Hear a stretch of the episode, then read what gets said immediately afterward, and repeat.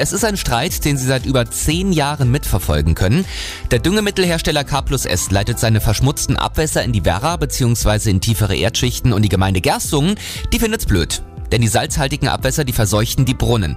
Jetzt gibt's eine Einigung, auch um den Einwohnern sauberes Trinkwasser zu garantieren.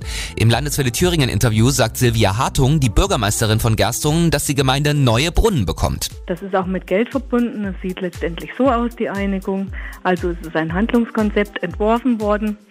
Das äh, beinhaltet mehrere neue Brunnen zu bohren, Brunnen wieder zu ertüchtigen, die schon mal stillgelegt waren, aber nicht durch Salz durch Versalzung und auch äh, ein Hochbehälter zu wieder zu ertüchtigen oder zu erweitern, um letztendlich die 600 Kubikmeter pro Tag äh, zur Verfügung zu stellen, die zusätzlich benötigt werden, die uns praktisch vor Jahren schon weggefallen sind durch versalzte Brunnen. Mehrere Millionen Euro lässt sich das K plus S kosten. Gerstungen zieht dafür seine Klagen gegen die Salzwasserversenkung zurück.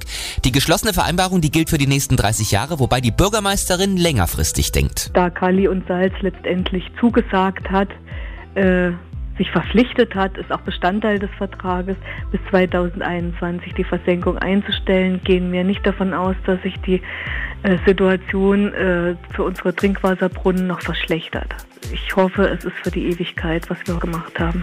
Der Streit zwischen K plus S und Gerstungen ist beendet. Der Düngemittelhersteller wird die Gemeinde beim Ausbau und bei der Sanierung des Trinkwassernetzes unterstützen. Wissen, was wichtig ist. Landeswelle Thüringen.